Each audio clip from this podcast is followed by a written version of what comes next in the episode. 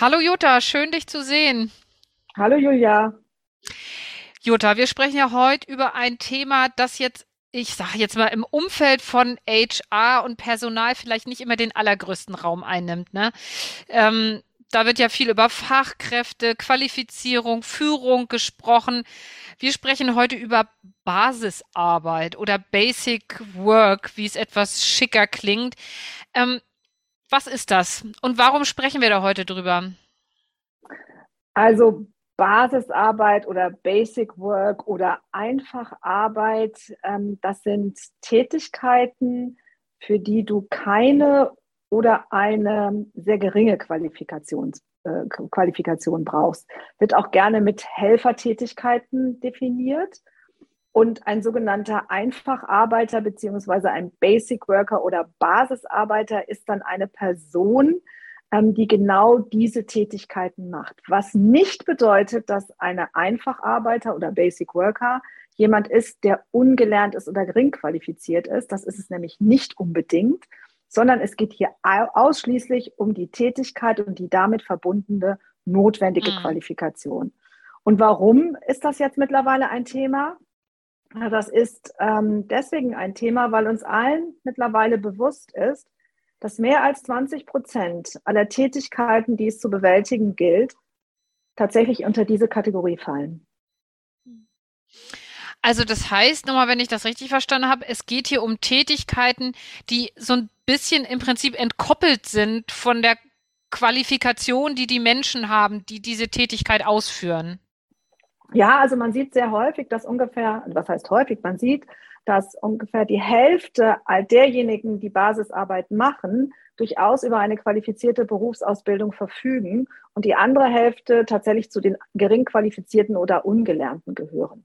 Ähm, das hat viel natürlich was mit ähm, Biografien zu tun, das hat etwas mit Verläufen im Leben zu tun, das hat aber auch nicht selten etwas damit zu tun, dass Menschen wieder einsteigen in den Beruf nach einer Phase, beispielsweise einer Familienphase oder einer Pflegephase oder auch einer Krankheitsphase und nicht mehr adäquat in den Arbeitsmarkt hineinkommen, der für ihre Qualifikation auch da ist. Und so findet dann ein Einstieg über diese Basisarbeit statt, um dann sich weiterzuentwickeln und wieder zurückzukehren in die qualifizierte Arbeit. Das gilt nicht für nicht wenige, ähm, insbesondere eben diejenigen, die überqualifiziert sind für diese Einfacharbeit.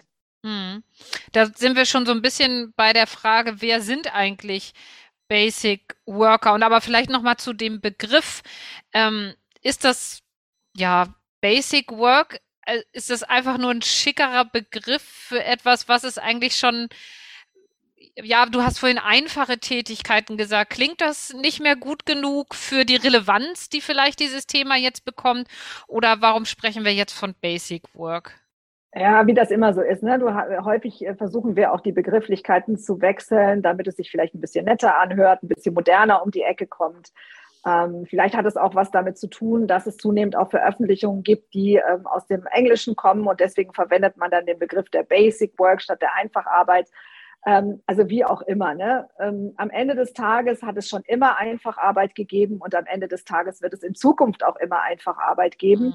Ähm, aber ich denke, dass uns allen, insbesondere durch die Corona-Krise, sehr bewusst sind, dass viele von diesen einfachen Tätigkeiten, von, diesem, von dieser Basic Work, wirklich systemrelevant ist. Und das denke ich, war nicht so in unserem Bewusstsein vor der Corona-Krise. Und das hat bei dem Thema und insbesondere in der öffentlichen Diskussion durchaus zu einem Rückenwind geführt, dass man gesagt hat, jetzt schauen, schauen wir das doch mal an, was ist das? Und äh, ich glaube, da sind mehr und mehr Personen und mehr und mehr Öffentlichkeit bewusst geworden, dass wir über einen nicht unerheblichen Teil des Arbeitsmarktes reden, nämlich über 20 Prozent.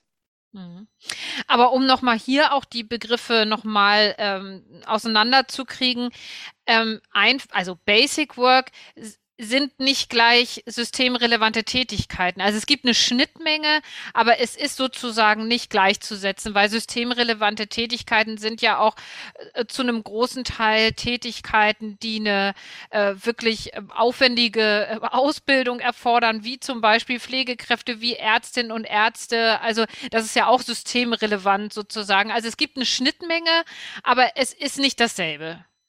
Exakt so ist es. Mhm. Systemrelevant bedeutet, das sind Tätigkeiten, die ein System am Laufen halten, die eine große Relevanz dahingehend haben, ähm, dass bestimmte Prozesse auch nicht brechen, dass wir eine große Grundversorgung haben in unterschiedlichen Themen, ähm, dass ähm, beispielsweise im Bankensektor Zahlungsströme weiterhin funktionieren. Und das sagt nichts aus über die Qualifikation, die hinter diesen Stetigkeiten steht. Mhm. Und natürlich gibt es auch systemrelevante Einfacharbeit, gar keine Frage. Ähm, aber Systemrelevanz ist nicht gleichzusetzen mit Einfacharbeit. Mhm. So, jetzt nochmal zu dem Punkt zurück. Du hast es vorhin schon so ein bisschen angedeutet. Wer sind eigentlich die Menschen, die Basisarbeit, die Basic Work tun? Und wenn ich das vorhin schon so ansatzweise rausgehört habe, dann ist das schon sehr divers. Ne? Also es gibt un ganz unterschiedliche Gründe, weshalb Menschen äh, Basic Work leisten. Was, was sind das für Gründe oder wie, wie groß ist da die Diversität an, an ja, Ausgangslagen? Ja, also grundsätzlich kann man sagen, findet man einfach Arbeit in allen Bereichen. Ob das nun in einem verarbeitenden Gewerbe ist, ob es im Gesundheit- und Sozialwesen ist, ob es in öffentlichen Dienstleistungen sind, ob es in der Energieversorgung sind, ob es in der Hotellerie und im Gaststättengewerbe ist. Also wir finden das eigentlich überall. Reinigungskräfte, äh, Garten- und Landschaftsbau. Also es findet sich eigentlich in allen, allen Bereichen als Zentrales. Und die Frage ist, ähm, warum ist das so? Naja, also ähm, gerade vor dem Hintergrund ähm, dieser Helfertätigkeiten, ganz bestimmter Dienstleistungstätigkeiten, ähm, hat das immer auch etwas mit, mit, mit dem Servicegedanken, den wir auch teilweise haben. Also es gibt überall genau diese Themen und diese, diese Einfacharbeit. Und es finden sich tatsächlich auch immer, wie gesagt, 20 Prozent derjenigen, die auf dem Arbeitsmarkt unterwegs sind, ähm, sind genau in dieser Kategorie einzuordnen. Und ähm, es gibt hinreichende Gründe, warum man in der Einfacharbeit unterwegs ist. Das kann einerseits sein, weil man genau diese Tätigkeiten auch mag. Ähm, das kann viel, da hat viel damit zu tun, dass ich vielleicht keine adäquate Schulausbildung habe, dass ich keine Berufsausbildung habe und damit gar keine Alternative habe, als in diese Einfacharbeit hineinzugehen. Es kann aber auch bedeuten, dass ich ähm, im Rahmen meiner beruflichen Entwicklung ähm, vielleicht einen Einbruch habe in meine und, und, muss mir jetzt quasi eine neue, eine neue Arbeitstätigkeit suchen und das ist wieder mein Wiedereinstieg in die Berufstätigkeit. Es kann aber auch sein, dass ich nach langer Abwesenheit aus dem Arbeitsmarkt wieder einen Wiedereinstieg machen möchte. Und äh, nur das wird mir angeboten, beispielsweise durch eine längeren Familienpause wäre das ein Thema.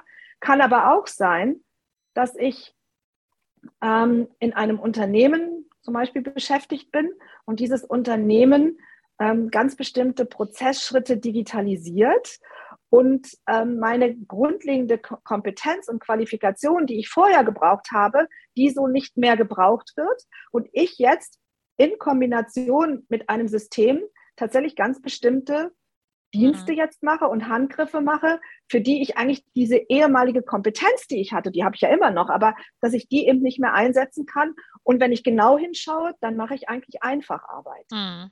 Also das kann eben auch passieren. Mit anderen Worten, ich habe dann sowas wie einen Downskilling-Effekt. Mhm. Ähm, das, das, das klingt einfach auch sehr, sehr heterogen. Also man kann das nicht so, so gut bündeln, habe ich so das Gefühl einfach in der Frage jetzt mal aus, aus HR oder Personalsicht sozusagen, ähm, was man jetzt mit diesen Menschen tut. Also weil das, das Ziel von, von HR, von Personalarbeit ist ja auch immer eine Art von Weiterentwicklung. Und ähm, was sind denn die Herausforderungen jetzt sozusagen, wenn wir durch die Brille gucken und damit dann auf Basic Work gucken für die Personalarbeit oder was sind die Herausforderungen für diese Tätigkeiten eigentlich? Naja, also man kann schon eine ganze Reihe äh, Sachen machen. Also das Erste, glaube ich, was sehr wichtig ist, dass man, wenn wir es aus einer Personalbrille anschauen, dass wir eine Sensibilität für dieses Thema überhaupt haben. Das hatten wir nämlich, ich würde mal mhm. sagen, bis vor der Corona-Krise so gut nee, überhaupt nicht. Wenn wir über das Thema geredet haben, dann haben wir über Fachkräfte geredet, wir haben über Nachwuchskräfte geredet, ja. Ähm, wir, wir haben über eine Verlängerung der Lebensarbeitszeit gerade für die Fachkräfte philosophiert und uns überlegt, wie wir das hinbekommen. Wir haben über alternsgerechte Personalarbeit gesprochen, wir haben über Personalentwicklung gesprochen, aber es war immer mit mhm. dem Bezug der Qualifizierung auf der Basis einer guten Grundqualifikation. Mhm. Und wir haben so überhaupt nicht zur Kenntnis genommen, dass es eben auch viele Menschen gibt, für die diese Konzepte eigentlich gar nicht passen. Also ist für mich das allererste, wenn wir über Personal reden und über ähm, Personalpolitik, eine, eine Sensibilisierung für dieses Thema, das auf die Agenda zu setzen. Das zweite, da rede ich jetzt noch gar nicht mal für Kompetenzmanagement oder Weiterbildung oder sowas.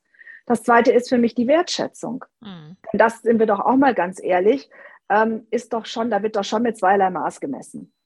Ja? Also je höher deine Qualifikation, umso höher hast du eine Wertschätzung in einer Organisation oder mhm. eben auch vice versa, genau andersherum. Mhm. Also die Frage, dass jede Tätigkeit, die bewältigt wird, auch an, quasi verknüpft werden muss mit einer Wertschätzung. Denn jede Tätigkeit, egal was wir tun, hat einen Sinn, hat einen mhm. Purpose, egal was wir tun.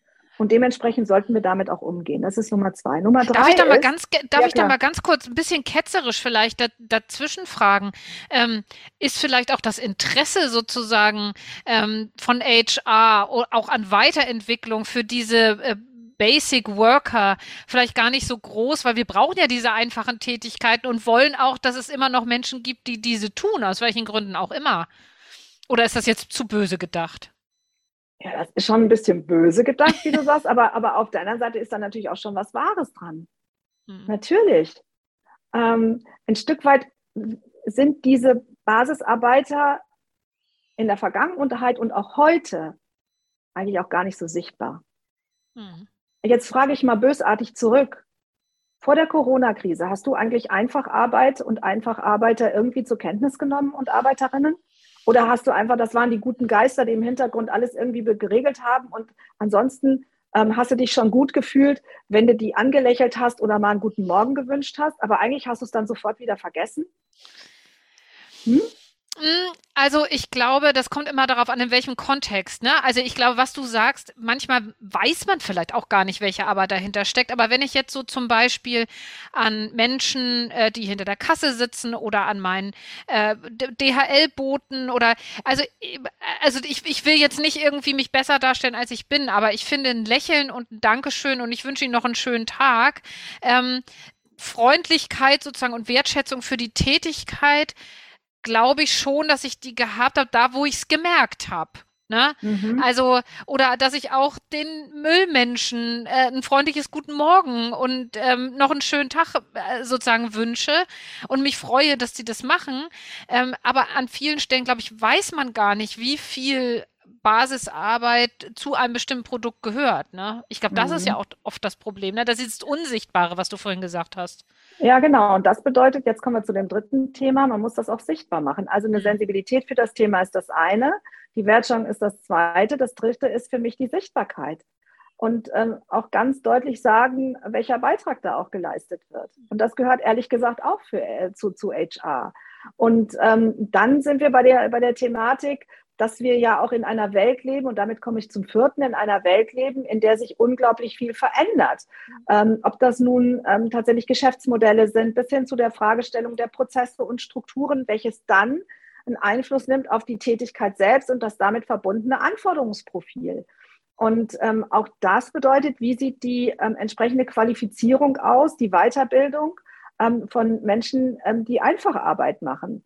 Ähm, und auch das quasi mit einer hohen Professionalität auch auszustatten. Und sind wir auch, müssen wir auch mal ganz, ganz klar drauf schauen, ähm, wie lernbereit und lernfähig sind ein Teil dieser Basic Worker.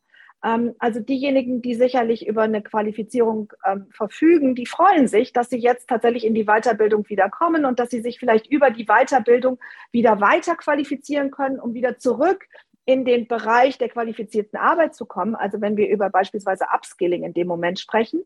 Aber da gibt es eben auch die andere Hälfte, die keine Ausbildung hat, die vielleicht auch große Probleme in der Schule hatte. Und da sehen wir natürlich auch so etwas drin, dass da eine gewisse, ein gewisser Abstand zu dem Thema Lernen auch da ist. Mhm. Also die nicht nur, ich nenne, wir nennen das ja immer lernentwöhnt sind, aber die letztendlich auch vielleicht nicht einfach eine schlechte Erfahrung mit Lernen gemacht haben. Und das hat sich bei ihnen wirklich festgesetzt. Und die, die haben dann auch Sorge und die haben manchmal vielleicht sogar Angst auch vor diesem mhm. Kontext von Lernen, was dann mit einer großen Abwehrhaltung verbunden ist. Also wie quasi gestalte ich Weiterbildung, Qualifizierung vor diesem Hintergrund? Und das mhm. ist was anderes, wenn ich da ein, ein, ich sag mal, ein Seminar oder ein Workshop oder einfach ein, ein Trainingstool mache, als wenn ich da eine, eine Horde von, von Fachkräften vor mir sitzen habe. Also auch das ist ein Thema. Und was natürlich auch ein, ein wichtiges Thema ist, dass gerade in der Einfacharbeit wir erhebliche ähm, Produktivitätszugewinne haben, beziehungsweise Arbeitsverdichtungen und Arbeitsintensitätssprünge zu verzeichnen mhm. haben. Mhm. Das bedeutet, dass das natürlich eine unglaubliche Taktung ist, die dahinter steht, die dann eben auch dazu führt, dass viele ähm, einfach Arbeitende auch dann aus der Puste kommen und das vor dem Hintergrund eines sehr geringen, einer sehr geringen mhm. Entlohnung, mhm. was mhm. eben dann dazu führt, dass gerade dort die Fluktuation ganz besonders hoch ist. Und ähm, auch das sind Handlungsfelder, die wir bei Personal oder HR im Blick haben müssen. Mhm. Der Mindestlohn war natürlich irgendwie der Versuch, äh, insbesondere an der Stelle Entlohnung, vielleicht ähm, eine Verbesserung herbeizuführen, aber ähm, vielleicht die nationale Weiterbildungsstrategie, jetzt was das Thema Weiterbildung angeht.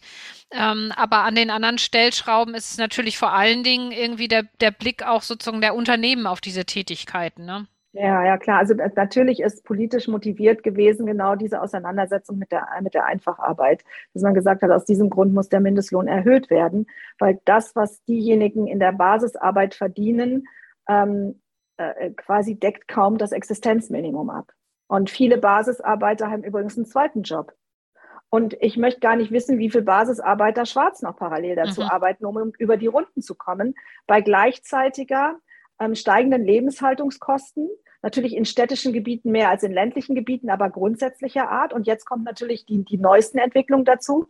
Bei steigender Inflationsrate, bei steigenden Energiekosten wissen viele Einfacharbeiter gar nicht und Arbeiterinnen gar nicht, wie sie über die Runden kommen sollen. Mhm. Und ähm, äh, damit muss man ganz klar sagen, ist dann auch das ähm, äh, die Gefahr des Ausbrennens extrem groß. Mhm. Ähm, mhm. also es ist, zeigt sich erstens in den hohen Krankenständen, zweitens in der hohen Fluktuationsrate, die da, damit verbunden ist. Und der ein oder andere Basisarbeiter sagt dann auch, irgendwann lohnt es sich überhaupt noch zu arbeiten. Mhm. Und da müssen wir, glaube ich, auch schon hingehen. Natürlich muss man auch eins sagen, und ähm, am Ende des Tages muss auch für den Kunden und den Kundinnen die Einfacharbeit bezahlbar bleiben. Also es hat ja nicht nur eine Thematik, dass einfach Arbeitende ähm, ein, ein Grund, ein Gehalt bekommen, mit dem sie auch leben können. Das ist das eine, natürlich. Aber auf der anderen Seite muss es auch erwirtschaftet werden in den Unternehmen, in den Betrieben und in der Verwaltung. Und was dann bedeutet, dass die natürlich am Ende des Tages in dieser Kette der Kunde und Kundin sitzt, der das auch dann bereit ist zu bezahlen. Also man muss das auch schon ganzheitlich betrachten. Mhm. Und die Frage ist, was ist es mir wert, ähm, dass meine Haushaltshilfe gut über die Runden kommt? Mhm. Gute Frage. Ja. Und die letzten, ja, und ja, die aber letzten Endes natürlich trotzdem auf uns alle zurückfällt. Ne? Also ich meine, ähm, da, da, die, die Frage sozusagen, wie gut geht es sozusagen allen, ähm, schlägt sich ja wieder auch auf alle nieder. Ne? Also wenn man wenn man es jetzt so sozusagen im Gesamtkreislauf sieht. Ja, oder ein anderes Beispiel, finde ich, das macht es noch deutlicher, gerade in den letzten zwei Jahren in der Pandemie. Ähm, wir haben viel online eingekauft. Ja, also mhm. wir, äh, so und dementsprechend und wenn der Anbieter, bei dem ich online einkaufe, mir sagt, ich muss kein Geld zahlen für die Logistik ähm, und ich kenne eben auch sehr viele Menschen, die sagen, ich kaufe nur irgendwo ein, wenn ich nichts zahle für die Logistik, also für den Transport, mhm. dann steht dort auch derjenige, der jetzt quasi die Lieferung bei mir jetzt hier quasi absetzt, da in diesem Prozessschritt zahle ich nicht. Mhm. Ich erwarte, dass der quasi dem, von dem ich es kaufe, das quasi mit abdeckt. Ja. Wenn der aber eh schon sehr preislich eng kalkuliert hat, dann wird er auch eng kalkulieren, logischerweise bei der Entlohnung dies der Person, die jetzt gerade mir etwas anliefert. Mhm. Also wenn ich quasi auf dieser Schiene unterwegs bin, ich zahle auf keinen Fall Logistikkosten, kommt überhaupt nicht in Frage, dann äh, trage ich auch dazu bei, dass Basisarbeiter keine adäquate Entlohnung bekommen und nicht aus ihrer Spirale rauskommen. Mm, und deswegen, da, also wir kommen da ja vielleicht gleich nochmal darauf, aber äh, daran sieht man eben auch, dass dieses Thema ähm, einfache Tätigkeiten es ist schade sozusagen, dass es äh, jetzt, jetzt erst vielleicht ähm, so ins Augenmerk kommt, aber dass das einfach nicht nur eine, eine ökonomische Bedeutung hat, sondern auch eine ganz große gesellschaftliche Bedeutung. Also dass es ganz viele äh, auch große gesellschaftliche Fragen anspricht, weil die Frage ist ja auch sozusagen, ähm, äh, welch, welche, welche Lobby haben die Basic Worker? Ne? Also das, das wäre ja auch nochmal so eine Frage. Aber mhm. ich würde gerne auf diesen Punkt Digitalisierung ähm, kommen, weil wir haben ja viel darüber gesprochen, welche Jobs sind jetzt eigentlich von der Digitalisierung vor allen Dingen betroffen? Ähm, wo wird sozusagen, wo werden äh, Jobs wegfallen? Und da gibt es ja unterschiedliche Einschätzungen und viele sagen, dass ja gerade so im mittleren äh, Bereich sozusagen Tätigkeiten wegfallen, aber dass oftmals als es gerade die einfachen Tätigkeiten sind, die bleiben, die weiter gebraucht werden, weil sich da eine Automatisierung gar nicht wirklich lohnt in, in dem Sinne. Mm, kommt dieses Thema deswegen jetzt auch in der Bedeutung nach oben oder schätzt du das anders ein? Also wie, wie wirkt sich die Digitalisierung auf Basic Work aus? Naja, also ähm, ganz am Anfang der Digitalisierung ähm, oder beziehungsweise der Diskussion um die mhm. Digitalisierung und die Transformation ähm, hat man sehr häufig gesagt, dass es gerade die Basisarbeiter äh, und die damit die Basisarbeit treffen wird, dass wir dort erhebliche Substitutionseffekte haben. Ähm, also mit anderen Worten, der Kollege Roboter, der Kollege Algorithmus ähm, wird ähm, die einfachen Tätigkeiten übernehmen und wir brauchen keine Personen mehr. Ähm, das hat sich so nicht realisiert, ganz im Gegenteil. Ähm, die tatsächliche Nachfrage ähm, nach Einfacharbeitern beziehungsweise der Anteil der Einfacharbeit ist deutlich gestiegen. Ähm, und das hat damit zu tun, natürlich könnte man einen Teil dieser Tätigkeiten sicherlich substituieren durch die digitale Technologie. Aber der Einsatz der Technologie ist, was die Kosten betrifft, um ein Vielfaches höher und die damit verbundene Investition mhm als das, was ich an Einsparungseffekten habe, indem ich Menschen in diesen Tätigkeiten belassen. Ich drücke das bewusst auch jetzt mal genau so hart aus. Ähm, das ist das eine. Das zweite ist, es entstehen rund um diese neuen Geschäftsmodelle, aber auch um die Weiterentwicklung von Geschäftsmodellen, auch jenseits von Digitalisierung, zunehmend auch dieser Servicegedanke. Also, dass ich da nochmal eine Dienstleistung anbiete und da gibt es dieses noch und jenes noch, aber auch mit der, mit vor dem Hintergrund von digitalen Geschäftsmodellen, die es eben dann äh, notwendig machen, dass diese, dieses Produkt, was ich gekauft habe, zum Beispiel, dass es bei mir auch angeliefert wird. Mhm. Und auch da entsteht jetzt quasi eine, ein, ein Pool von neuen Tätigkeiten, die wir als Basisarbeit bezeichnen würden. Und damit sehen wir, dass quasi die Anzahl derjenigen, die in dieser Tätigkeit unterwegs sein werden, wahrscheinlich steigen wird.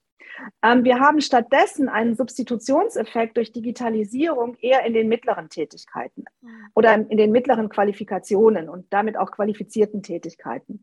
Ähm, also mit anderen Worten, immer dort, wenn wir eine Tätigkeit oder einen Prozess oder einen Prozessschritt haben, der in einer gewissen Routine abläuft, der eine gewisse harmonische, harmonisierte Struktur hat, der eine, ähm, eine, eine, Standardisierung auch irgendwie vorweist. Immer dort kannst du eigentlich auch jetzt schon äh, die digitale Technologie drauflegen. Du kannst erstmal die Automatisation drauflegen, du kannst aber auch die digitale Technologie in Kombination mit der Automatisierung drauflegen.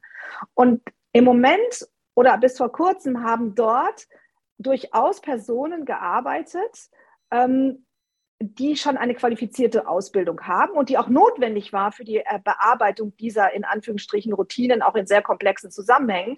Aber das wird zunehmend tatsächlich substituiert. Dann heißt, wir haben hier zwei Effekte. Der eine, und zwar für die mittleren Qualifizierten. Der eine Effekt ist, sie werden komplett substituiert. Das heißt, wir müssen uns dann umschauen, um für diese Personen neue Tätigkeitsfelder zu mhm. finden. Hoffentlich in ihrer gleichen Qualifikationsstufe oder aber, indem wir sie weiterbilden und dann hätten wir sozusagen ein Upskilling. Oder wir, es bleiben Tätigkeiten übrig, die eine deutliches Downgraden haben von Qualifizierung und diese Mitarbeiter und Mitarbeiterinnen, die bis gestern in einer qualifizierten Tätigkeit haben, rutschen ab und gehen quasi in die Einfacharbeit. So, also das ist ein Thema. Ein mhm. weiteres Thema, was wir haben ähm, von Digitalisierung, ist aber auch, und das ist genau das Gegenteil für die Einfacharbeit, wenn wir jetzt eine Einfacharbeit haben und in dieser einfachen Tätigkeit kommt jetzt zum Beispiel eine, ein Algorithmus mit rein oder nochmal ein Roboter, eine künstliche Intelligenz etc. Und der, die Einfacharbeitenden müssen jetzt in der Kombination mit der neuen Technologie arbeiten, kann das durchaus passieren, dass dort die Anforderungen jetzt plötzlich sprunghaft ansteigen und unser einfach Arbeitende durch eine Qualifizierung zu einer qualifizierten Kraft wird. Und das wäre ein sogenanntes Upgrading. Und mhm. da muss man genau hinschauen, wer das kann. Und wenn ich dann Personen habe, ähm, die in der Einfacharbeit waren, weil sie eben gar keine Qualifikation bisher hatten und als Un- und Angelernte gegolten haben, die keine Berufsausbildung haben, die die Schule vielleicht nicht ganz gut hinbekommen haben, die vielleicht auch Schwächen haben im Lesen, Schreiben und Rechnen, dann ist das für die kaum möglich. Und in dem Moment schüttelt das System sie dann aus. Hm. Das heißt, ähm, vielleicht jetzt nochmal so auf dem, so, so, so, was ist die Herausforderung sowohl für, ähm, für Personalabteilung, was, also was, was, was ist eigentlich sozusagen der, der, das Ziel? Also ähm, muss jedes Unternehmen irgendwie auch gucken, Mensch, äh, äh, welche einfachen Tätigkeiten haben wir eigentlich und wo müssen wir da jetzt gucken, wo eine Gefahr besteht, welche Strategien wir ergreifen müssen. Also was ist eigentlich das, das Ziel jetzt mit Blick auf diese Tätigkeiten und was sind dann die Herausforderungen sowohl für die Unternehmen oder Betriebe als auch für Politik? Ja, also ich glaube, eine der größten Herausforderungen ist, und ich versuche das immer auch mit einer gewissen Handlungsebene zu verbinden, ist, dass wir anfangen, eine strategische Personalplanung zu machen, und zwar auch für Basisarbeit beziehungsweise Basisarbeiter. Also es braucht auch dieses Thema, damit ich ein Gefühl dafür bekomme, an welcher Stelle gibt es welche technologischen Entwicklungen, ökonomische Entwicklungen, sozioökologische Entwicklungen, ähm, auch demografische Entwicklungen, die in dieses Thema reinkommen. Und was bedeutet das? Einerseits für die Basisarbeit selbst in Zukunft, und zwar den Bedarf an Basisarbeit. Und das andere ist, das zu spiegeln mit dem Personalbestand an Basisarbeitern und Arbeiterinnen. So, also dass ich brauche ne, ein Gefühl dafür, ich brauche eine Zahlen, Daten, Faktenbasis zu dem Thema. Ähm, und insbesondere vor dem Hintergrund eben, was zum Beispiel durch Digitalisierung dort in Gang gesetzt wird, damit ich da vorbereitet bin. Und dann gilt es weiterhin, ähm, sich darüber Gedanken zu machen. Das heißt, ich habe zwei Dinge. Ich habe Zahlen, Daten, Fakten und ich habe gleichzeitig eine Sensibilisierung für dieses Thema. Und dann muss ich mir überlegen, wie ich das begleite vor dem Hintergrund, von der Qualifizierungsstrategie, die, glaube ich, auch ganz zentral ist. Ähm, dann muss ich es begleiten, indem ich mir überlege, wie sehen die Arbeitsbedingungen aus. Ich sage, Qualifizierung werde ich nicht unbedingt bei jedem und jeder quasi zum Einsatz bringen. Aber was für alle Basisarbeitenden eine wesentliche Rolle spielt, sind die Gestaltung der Arbeitsbedingungen. Ähm, aber auch das Thema von Gesundheitsförderung beziehungsweise Gesundheitsmanagement, die eine wesentliche Rolle spielen. Ähm, ähm, und dann quasi das kombiniert auch mit dem Thema von Führung. Und am Ende des Tages wird es auch nicht umhin, wenn wir nicht umhin kommen, uns auch mit dem Entlohnungssystem zu beschäftigen haben. Ähm, und das, die Entlohnung ist jetzt nicht unbedingt nur eine Fragestellung für den einzelnen Arbeitgeber, sondern in dem Moment quasi gehen wir auch auf die ähm, auf die sozialpartnerschaftliche Ebene, auch in die Tarifthematik hinein, nämlich wie sehen eigentlich in Zukunft auch gute Tarifverträge aus, die das auch quasi mhm. von Einfacharbeitenden und der Einfacharbeit auch abdecken. Und das ist natürlich nicht nur die Fragestellung von der Entlohnung, das ist die Fragestellung der Arbeitsbedingungen, das ist die Fragestellung von Gesundheitsmanagement und last but not least ist es auch eine Fragestellung von Arbeitszeiten. Aber da äh, würde ich auch gerne nochmal nachfragen. Ich hatte das vorhin schon so, so ein bisschen gesagt. Ich weiß ja gar nicht, ob du das auch so siehst. Also mir scheint nicht so, dass das Thema Basisarbeit bei den auch bei den Gewerkschaften ganz weit oben steht. Also die Frage ist ja auch sozusagen, äh, wer ist jetzt die Lobby der Basisarbeitenden? Ähm, wer, wer, wer kümmert sich darum? Ist das sozusagen, ist das das Bundesministerium für Arbeit und Soziales, die ja das Thema auch sehr stark forciert haben jetzt ähm, im, im, letzten oder vorletzten Jahr, glaube ich, das weißt du besser. Ähm, aber äh, wer ist die Lobby und ähm, ja, erstmal die Frage. Und also kümmern sich Gewerkschaften genug?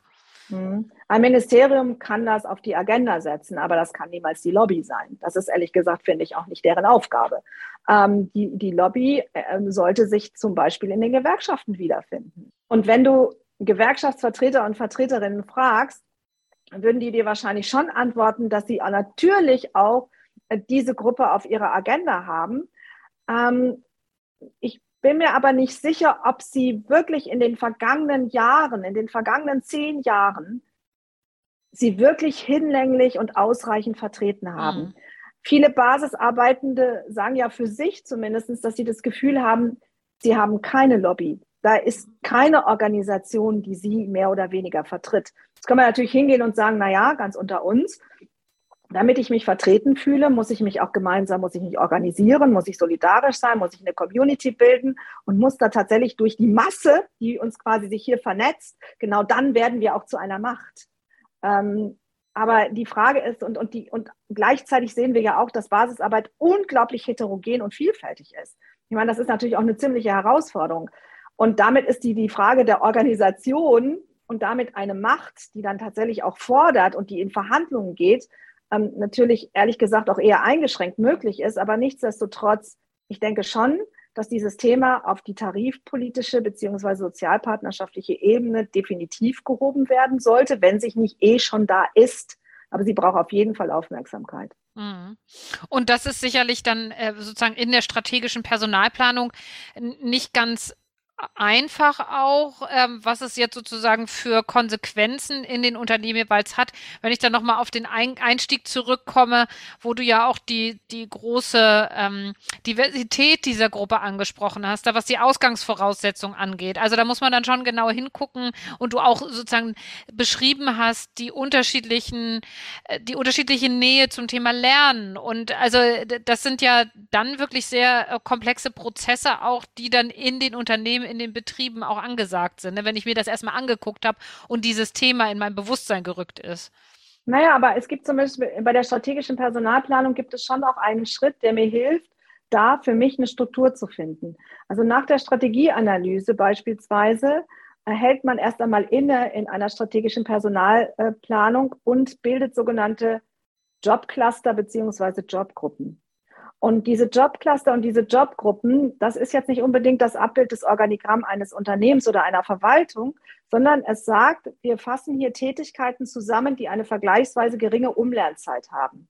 Und da kann ich zum Beispiel durchaus die Jobgruppe oder das Jobcluster Einfacharbeit identifizieren. Und dann würde ich sagen, okay, wenn wir jetzt diese eine, diese Jobgruppe haben, der Einfacharbeit, dann spiegeln wir jetzt mal die unterschiedlichen Trends genau auf diese Gruppe und dann leiten wir daraus den Personalbedarf ab und das quasi spiegeln wir mit dem Personalbestand eben jener Jobgruppe Einfacharbeit. Und dann hätte ich eine eigene strategische Personalplanung für genau diese Gruppe. Die kombiniere ich dann logischerweise mit den anderen Jobgruppen, die ich identifiziert habe, um das ganz große Bild zu bekommen in Bezug auf strategischer Personalplanung. Aber rein handwerklich ist das kein Hexenwerk. Mhm. Wie siehst du die Zukunft ähm, der äh, Basisarbeit, also sowohl was die Aufmerksamkeit in der Beschäftigung mit dem Thema angeht, als auch sozusagen was, dies, was die Arbeit selber angeht? Also ich denke schon, dass die Aufmerksamkeit in Bezug auf Basisarbeit ähm, weiterhin zunimmt. Ähm, ähm, ich sehe allerdings schon auch erhebliche Beharrungskräfte, wenn es darum geht, dort Dinge zu verändern und ähm, aus den theoretischen Handlungsfeldern tatsächlich praktische zu machen. Ähm, und das hat einfach viel damit zu tun, dass viele von uns nur bedingt bereit sind, für diese Tätigkeiten mehr zu zahlen als das, was wir heute zahlen. Ich sage nur, der Logistiker oder die Logistikerin, die mein Paket anliefert. Ähm, das muss ja alles quasi in diese Kostenstruktur mit eingerechnet werden, was am Ende des Tages einen bestimmten Preis ausmacht. Und solange wir nicht bereit sind, für bestimmte Tätigkeiten etwas mehr zu zahlen, wird es immer ein Ringen geben um die Kostenstruktur. Es wird immer ein Ringen geben um die damit verbundenen Stundenlöhne. Und natürlich hilft in der Basisarbeit ein Mindestlohn von 12 Euro. Natürlich hilft es schon.